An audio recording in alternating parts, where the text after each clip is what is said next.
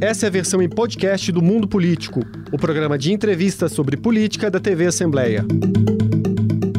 Olá, hoje no Mundo Político, momento histórico e dilemas do PSDB. A legenda que já governou o Brasil e Minas Gerais teve perdas significativas na janela partidária e tenta recuperar protagonismo após seguidos reveses eleitorais.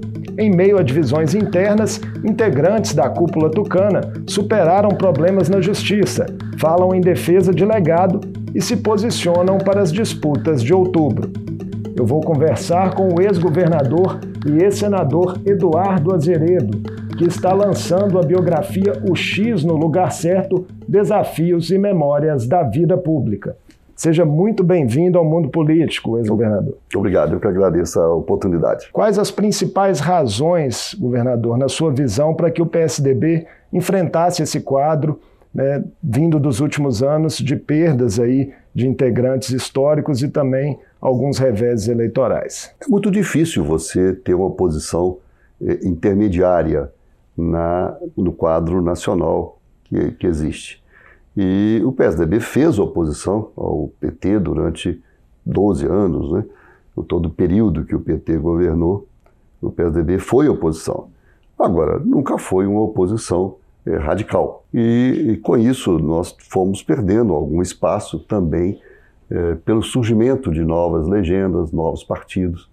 O problema não é só do PSDB, o problema é do sistema eleitoral brasileiro, que tem aí trinta e tantos partidos, Algumas tentativas têm sido feitas, como a cláusula de barreira, e vamos evoluir nessa eleição mais um pouco, para poder é, diminuir esse número, que ele fique mais significativo.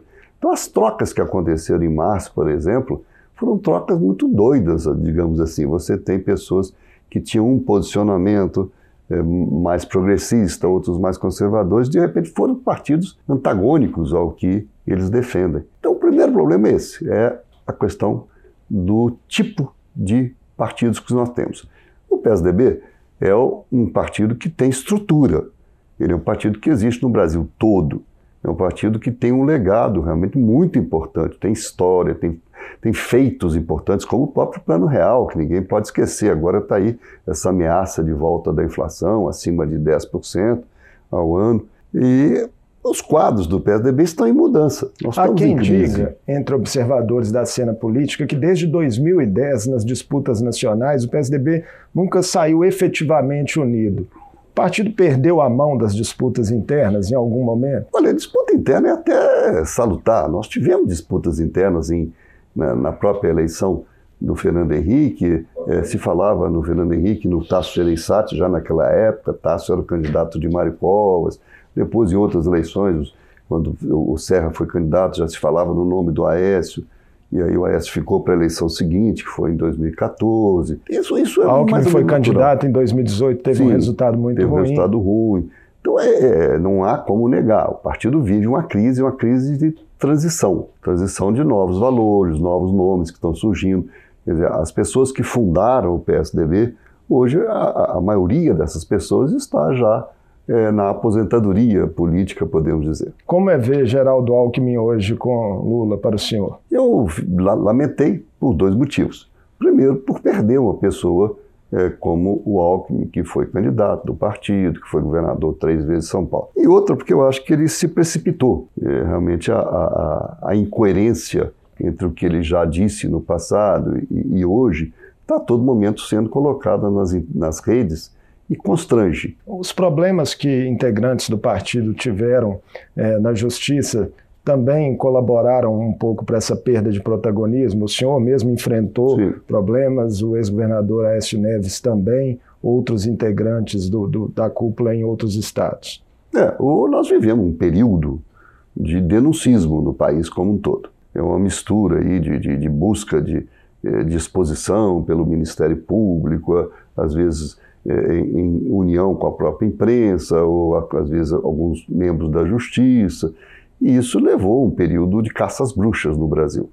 E todo período de caça às bruxas ele tem realmente muitas injustiças que acabam sendo feitas. São é, críticas precipitadas que acabam. Outro dia eu vi aí um, o governador Raimundo Colombo, que foi governador de Santa Catarina, foi absolvido por 7 a 0 Né? No meu caso, foram é, situações também que nunca houve uma, uma certeza, foi 2 a 1 um, 3 a 2 até para abrir o processo foi 5 a 3 Quer dizer, sempre aquela questão que não estava clara. Foi num, é, realmente um, um, momento muito difícil, eu, claro, que sofri muito com essa injustiça. E outros casos aconteceram, mas não foi só no PSDB, outros partidos também tiveram. Então, é, existe muito problema no Brasil de corrupção? Sim, existe, não tem dúvida nenhuma. Né? Existe no mundo também, mas aqui o que eu acho que atrapalhou um pouco esse combate foi o excesso. A gente vai voltar nessas memórias já já, mas vamos falar mais um pouquinho tá da situação atual do PSDB. Perfeito. Pelo que sinalizou na semana passada a Executiva Nacional, essa será a primeira eleição desde a redemocratização em que o PSDB não terá uma candidatura própria à presidência da República. E ao contrário de outros mineiros que defendiam uma candidatura tucana, o senhor votou a favor da aliança com a senadora Simone Tebet do MDB. Por quê? Porque no momento é a solução mais indicada no meu modo de pensar, no modo de pensar de Pimenta da Veiga, de Tasso Gereissati, de José Serra, de vários outros nomes, Teotônio Vilela. Eu acredito que é, aqui mesmo em Minas, outras lideranças do PSDB, Carlos Moscone, também pensam assim.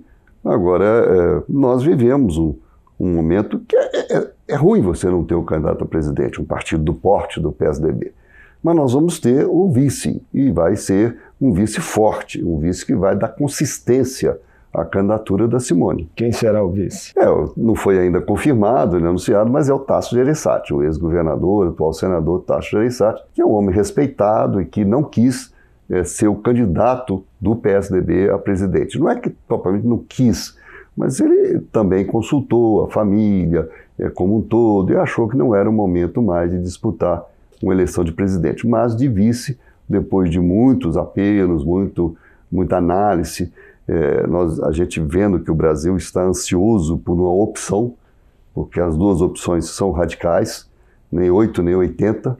É, mais uma vez, não é fácil convencer o eleitorado, porque é, esse clima de briga ele é, é sempre chamativo.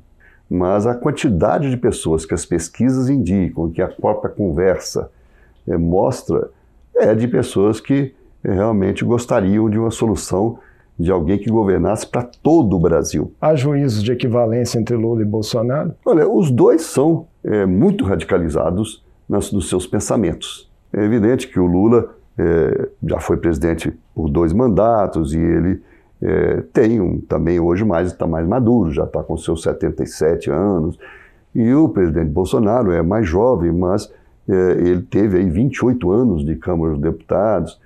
O problema todo é esse: todos os dois ficaram muito com segmentos, não estão com o Brasil todo. Então, a, a ideia da candidatura de terceira via, ou a candidatura que a gente quer que seja a primeira via, é de uma candidatura para o Brasil todo.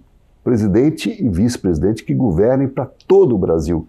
Porque o presidente Bolsonaro, se reeleito, ele vai continuar governando para este segmento que ele uh, atua hoje mais voltado.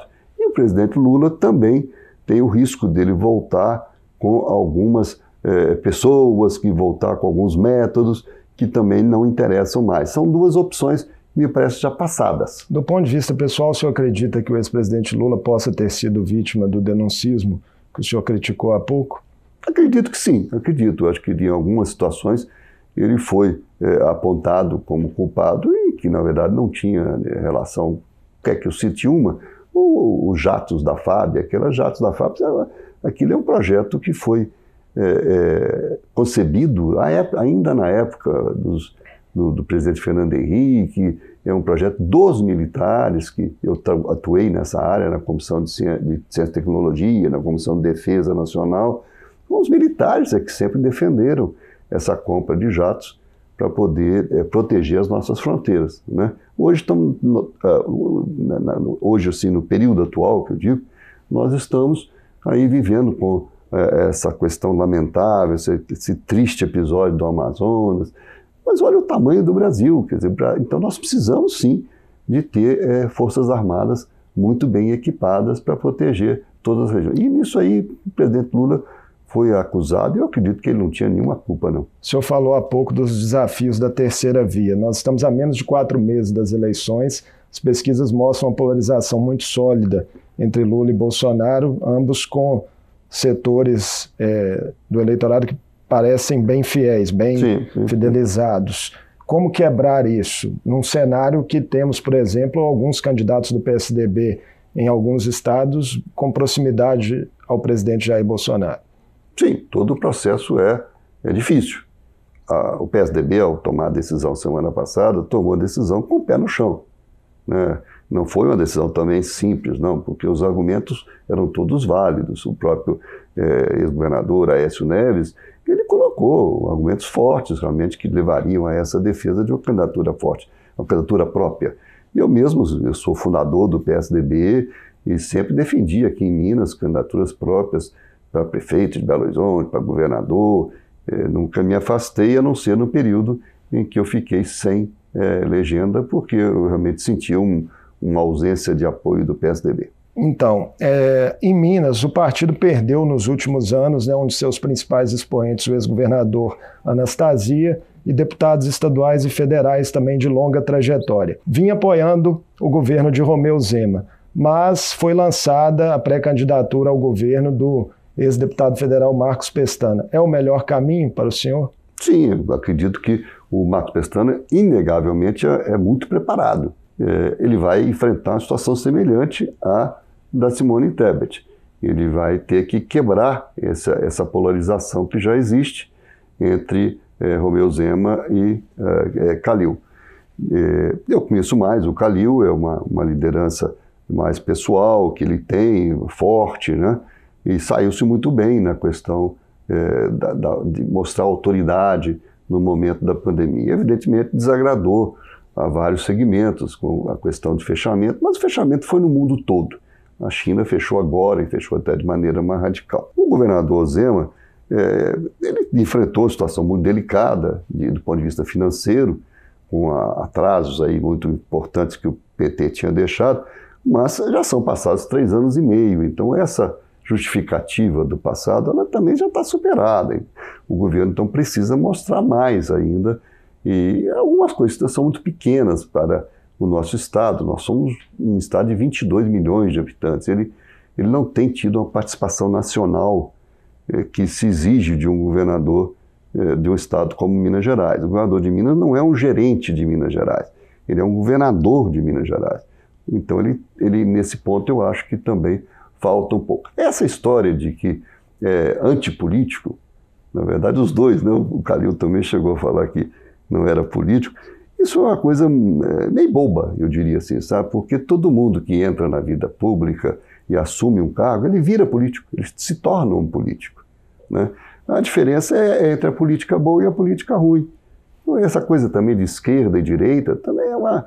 É, não estavam usando isso, mas não, aí voltaram com essa discussão de esquerda e direita. Isso tudo leva a uma confusão na cabeça das pessoas e a um ceticismo. Não há dúvida que as pessoas estão céticas. Voltando agora para as memórias políticas do senhor. O senhor citou há pouco é, que em algum momento se sentiu abandonado pelo PSDB, Sim, no é. PSDB. Inclusive, o senhor chegou a deixar o partido Sim. em um determinado momento e depois retornou. Em que momento o senhor se sentiu abandonado? É exatamente nesse momento em que é, é, havia um denuncismo, em que todos diziam que eu era injustiçado, que não, tinha nenhuma prova contra mim, mas a coisa foi andando, foi caminhando o processo, né? E aí teve realmente o, o o procurador Janot, aquele lá de Brasília, que foi lá em Brasília, que é mineiro. Mineiro. Infelizmente é nosso conterrâneo, mas ele buscou realmente só o ego, né, querer se mostrar e, e fez uma, uma, coisa absurda. Ele é, fixou pena. Essa não é função de promotor. Promotor, procurador não fixa pena, Ministério Público não fixa pena.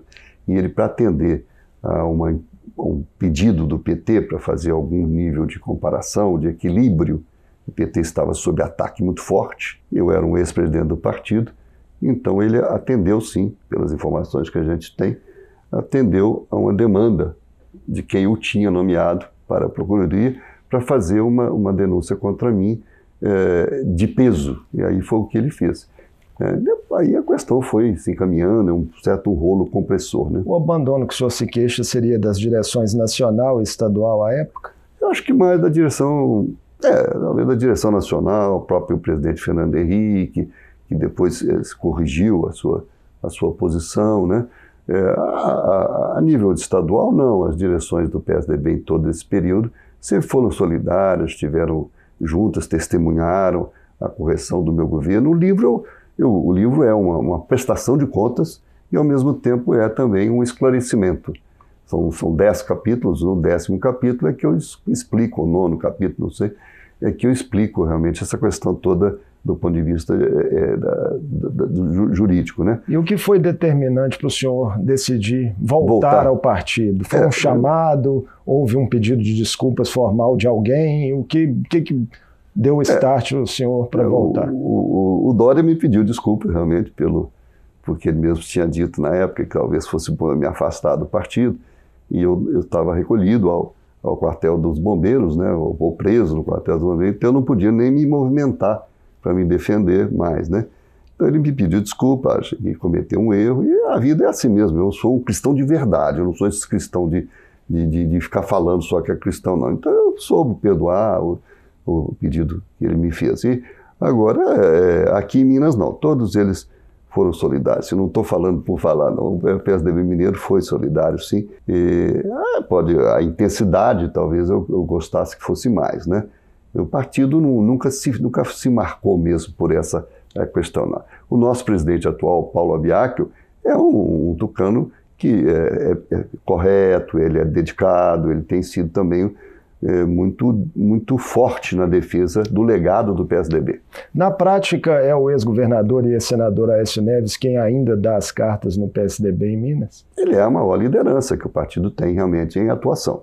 Né? Não, isso não há como discutir. A história do PSDB é, mostra, eu conversava há pouco com, com a Vivian aqui da, da TV Assembleia, né? A, Apresentadora titular desse programa. do programa, é. E ela acompanhou desde o princípio a, né, os nossos passos de fundador do partido. Pimenta da Veiga foi o primeiro é, líder que nós todos seguimos aqui em Minas, né? Depois eu fui vice-prefeito dele e eu passei a ser o segundo, o, o outro nome.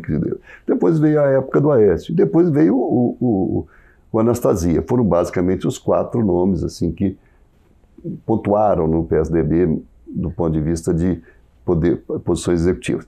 É, lamentei muito a saída do Anastasia também. A Anastasia é, foi um grande gestor, é um homem muito preparado, né? Agora, é, ele quis optar por uma, uma vida é, pessoal onde está muito talhado essa questão é, do Tribunal de Contas. É, atualmente. É, ele, ele tem todos os predicados. Mas, outra, mas insistindo assim, nós não podemos continuar nessa, nessa guerra que está no Brasil hoje, ou aqui em Minas também, digamos. Não pode ser isso. Política é a arte de convivência.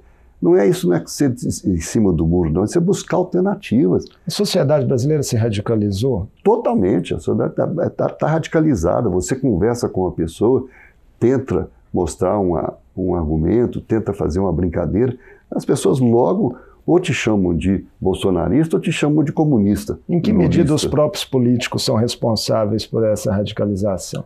Eu acho que aconteceu sim, houve uma, uma, uma queda da qualidade da, da política, né?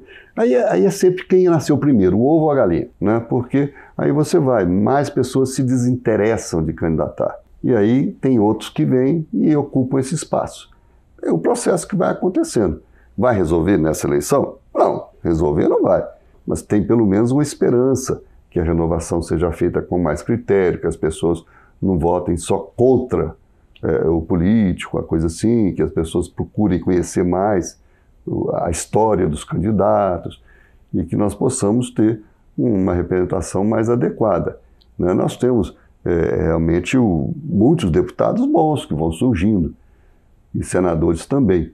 Isso é natural que aconteça essa mudança. Mas olha, essa brigalhada que nós estamos vivendo não tem sentido, não tem sentido. Internacionalmente, a imagem do Brasil não é boa, não adianta querer tampar o sol com a peneira. E, ah, mas é muito porque a esquerda vende, vende essa imagem. Não, existe essa coisa assim, dessa maneira. Pode ter, no caso do meio ambiente, eu até acredito que exista sim algum excesso na, na visão que a mídia tem, mídia internacional, a visão que tem sobre uh, os cuidados com o meio ambiente, porque o nosso agronegócio, ele é um agronegócio é, responsável, sim, e é um grande sucesso brasileiro. É, se a terceira via, né, as candidaturas pretensas à terceira via não conseguirem quebrar essa polarização, e de fato formos para um segundo turno entre Lula e Bolsonaro, como o senhor se posicionaria? Na hora do segundo turno eu me posiciono. Não vamos antecipar, né? Acho que não, não, não pode fazer isso. Nós temos que mostrar isso. Não é possível. A própria eleição de Minas mostrou como que as, as coisas mudam em uma semana, que foi a eleição é, de Romeu Zema, e sequer foi convidado para o primeiro debate, porque o critério era os, os seis primeiros colocados nas pesquisas. O Zema era o sétimo, ele nem foi na, no primeiro debate que aconteceu.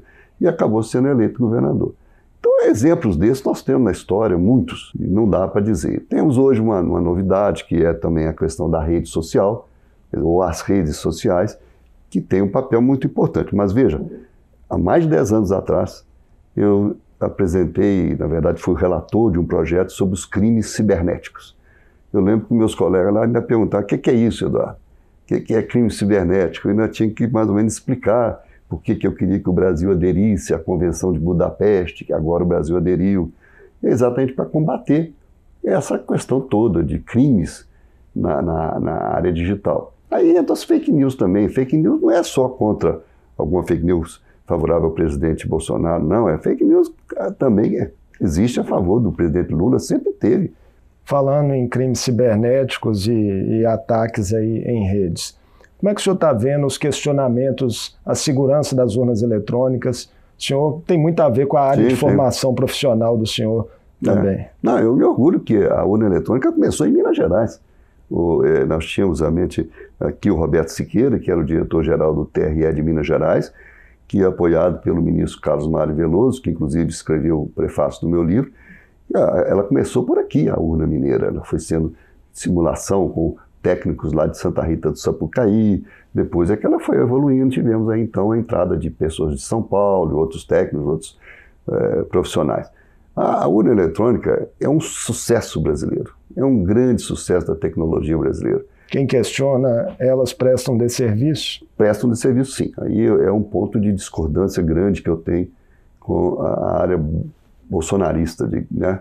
porque é um desserviço ao Brasil, o Ministério do Exército questiona agora algumas coisas, mas por que não questionou nos últimos 26 anos? Quer dizer, a urna tem 26 anos de sucesso. Existem urnas semelhantes às nossas em 19 estados americanos, em 25 países do mundo usam urnas eletrônicas também. E aí ficam essas ideias, não, só existe urna eletrônica no botão para poder ridicularizar, porque é um país menor. Não é assim não, nós temos o sistema nosso bancário, extremamente evoluído, muito bem recebido no mundo todo. O sistema nosso de imposto de renda é muito bem recebido e o nosso sistema de urna eletrônica, ele é sim muito confiável, muito melhor do que eu tinha no passado. Ele é infalível? Não, nada é infalível, não, mas nessa área é, digital. Mas é, não tem dúvida que qualquer envolvimento manual seria pior. E o voto é, impresso forçaria a recontagem manual, além de lembrar que as urnas são é, individuais, elas não são ligadas pela internet. Sobre a biografia, como que foi o processo inicial ali no olho do furacão? O senhor estava ali detido né, no, no corpo de bombeiros em um estabelecimento da instituição, cumprindo a pena pela condenação que foi imposta em segunda instância é. né, no processo do chamado mensalão tucano. O que, que ligou ali no senhor a vontade de escrever naquele momento tão delicado da sua vida pública essas memórias? Primeiro, o sentimento da, da injustiça, de querer esclarecer e mostrar. É, é, segundo, a lembrança de quanto que eu pude fazer por Minas Gerais, por Belo Horizonte, e que às vezes era é, escondido ou esquecido. Você veja que a última sessão de metrô que foi feita em Belo Horizonte, eu estava ainda na política, eu estava ativo, até era é, foi quando eu fui prefeito de Belo Horizonte, que o metrô saiu da Praça da Estação. Ele ia do, do Eldorado até a Praça da Estação. Aí nós levamos o, o, metrô da Praça da Estação até Venda Nova. E de lá não saiu mais. Eu cheguei a acertar a segunda linha até o Barreiro, estava toda planejada. Acabou. A BR-262 para uh, o Vale do Aço, chegamos a fazer um projeto, o governo federal passou a estrada para o governo de Minas e nós aqui íamos fazer uma PPP com as grandes indústrias da região, também paralisou. O anel rodoviário, essa conversa mole toda vez também não sai nenhuma obra, para ficar em algumas obras é, que atendem mais, digamos assim, o Estado. Mas a última grande duplicação de estradas em Minas foi também naquele período. Foi a, Fernão Dias, a estrada de Belo Horizonte para Sete Lagoas, né? e depois até o Trevo de Curvelo. Então eu me orgulho sim, eu senti essa necessidade de mostrar o que as pessoas que me visitavam diziam. Era importante você mostrar e que foi tudo correto. Eu não tive nenhum processo sobre o meu governo em si os quatro anos de governo. Escrever foi uma terapia? Foi também uma terapia, sim, acho que sim, foi uma terapia. O ministro Carlos Mário Veloso, quando me visitou lá no Bombeiro, ele falou, ele me deu realmente essa ideia, escreva, você vai passar o tempo. Então foi um sentimento assim de, é, de, de, né, de um pouco de revolta. Tanto é que depois que eu saí, quando eu completei o livro, eu fui cortando muita coisa porque o livro estava um pouquinho amargo. Depois é que eu fui já com o tempo oh. melhorando, pus muitos casos, assim, o Hélio é. Garcia, por exemplo, eu conto vários casos do Hélio, que o Hélio era, era ótimo, assim, do ponto de vista é, é, geral, como da político diferente. Mineira, né? né? Folclórica, inclusive, com Exatamente. algumas histórias. É, o leitor encontrará revelações inéditas nesse livro? Sim, encontrará, sim. Tem alguns nessa linha de casos que eu contei, de posicionamentos políticos, da escolha de é, como se escolhe uma chapa, o, vice, o candidato a vice, o candidato a suplente, como é que é esse processo, a montagem de um governo, é, como que funciona um projeto no Congresso, o projeto de obrigatoriedade de airbags nos automóveis foi meu. E aí eu explico direitinho a luta que é para você conseguir aprovar um projeto. Tem alguma historinha mais curtinha que o senhor possa contar aí como um aperitivo para quem está é, nos assistindo? Olha, olha, é, eu, eu, eu costumo lembrar sempre assim, lembrando do El Garcia mesmo, uma, uma obra importante de Belo Horizonte, que é a trincheira da Raja Gabaglia, e que eu comecei a fazer pela prefeitura, e na época, ela, tanto a obra estava atrasada, e aí eu fui atrás do El Garcia, porque ele não era governador, para que ele pudesse assumir a obra pelo Estado, porque eu ia terminar o mandato e tinha medo de que uh, o, o, sucessor, que era do, já eleito pelo PT, não desse continuidade. E aí o Hélio realmente falou, resolveu tudo, assumiu a obra. Quando eu fui queixar ele, dizer, mas governador, eu estou tentando falar com o senhor segunda, terça, quarta, porque ele era difícil de falar, de atender as pessoas. E aí ele pôs a mão, a mão no meu ombro e falou, ô oh, menino, você está reclamando de quê? Não é isso que você queria? Então pronto, pode ir embora, pode ir embora. é. Então é um dos casos assim, bem-humorados que mostra a solução da, da, como é que a, a, política funciona bem, entendeu? Essa coisa do airbag eu só consegui aprovar cedendo um pouco, conversando com pessoas dos outros partidos. É um outro projeto que eu aprovei lá, né, que, que, que deu muito certo. A urna eletrônica também, eu tive uma parte dela, que é um projeto meu. Como o ser humano Eduardo Azeredo saiu de todos esses desdobramentos da condenação na justiça, da privação de liberdade e agora com a retomada da vida pública?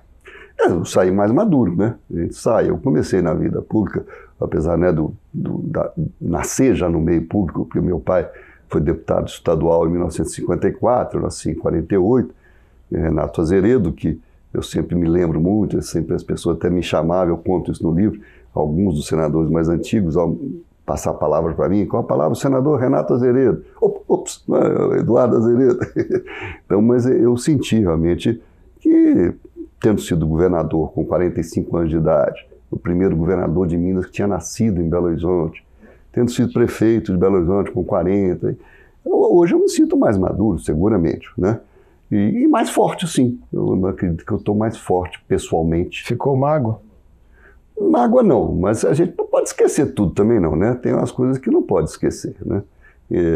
Esse, esse nosso, falei o nome dele aqui, do procurador Janot, ou um outro é, é, desembargador que é, também assim, não leu o processo. Então é muito difícil essas coisas você esquecer. Mas não chega a ser mágoa, não. O importante na vida é você ter a consciência é, tranquila, como graças a Deus tem, é você poder andar de cabeça erguida, feito eu tenho andado em todos os, os pontos de avião, de a pé, o que for, restaurante. Isso aqui é importante, uma família maravilhosa que eu tenho, os filhos sempre me apoiaram muito, a minha mulher Heloísa, então todo mundo esteve eh, junto, os próprios colegas de partido, né? Então, e, e, de outros partidos também, né? Que é importante você ter essa visão de participação. Voltar às disputas eleitorais está no horizonte? Eu cheguei a pensar em, em voltar a disputar, sim, eu tenho todas as condições, posso disputar, depois da anulação do processo, e, mas eu não, não, pretendo, não. Eu acho que o quadro ainda é muito, muito difícil, eu acho que é melhor novas lideranças irem surgindo, mas eu, com a experiência que tenho, eu posso ajudar, sim, já que eu gosto de política, acredito na política, eu posso continuar apoiando novos nomes é, que vão surgindo. Então, o próprio PSDB tem o nome do, agora do Marcos Pestana, tem o Paulo Brant, que é o nosso é, vice-governador hoje, mas eu não, não sei bem por que o governador, o governador Zema não deu um, muito apoio a ele, ou não, e o PSDB foi um partido que assumiu o ônus de apoiá-lo aqui na, na, na, Assembleia, mesmo assim, e não foi devidamente prestigiado.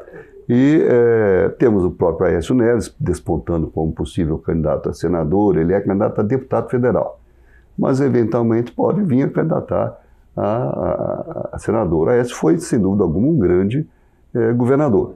Ah, mas o Aécio tem alguns outros problemas que surgiram com a justiça, que nem eu. Sim, mas temos que ver que no caso dele também houve uma, uma anulação. Né? É, nós temos que acreditar mais nas pessoas como um todo, sabe? Não é só na política, não. Em tudo existe é, uma, uma, posição que, que a idade vai mostrando que as pessoas devem pensar duas vezes antes de julgarem pedras. Obrigado por essa conversa aqui no Mundo Políticas, governador Eduardo Zeredo. Foi um prazer receber. Muito obrigado. Eu conversei com o ex-governador e ex-senador Eduardo Azeredo, integrante da Executiva Nacional do PSDB.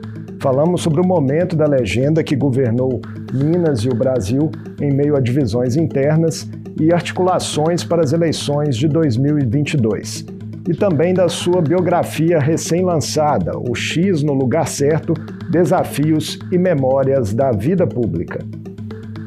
O Mundo Político fica por aqui. Obrigado por nos acompanhar e até o próximo programa. O Mundo Político é uma realização da TV Assembleia de Minas Gerais. A apresentação foi de Marco Antônio Soalheiro, a produção de Tayana Máximo, a edição de áudio foi de Leandro César e a direção de Vivian Menezes.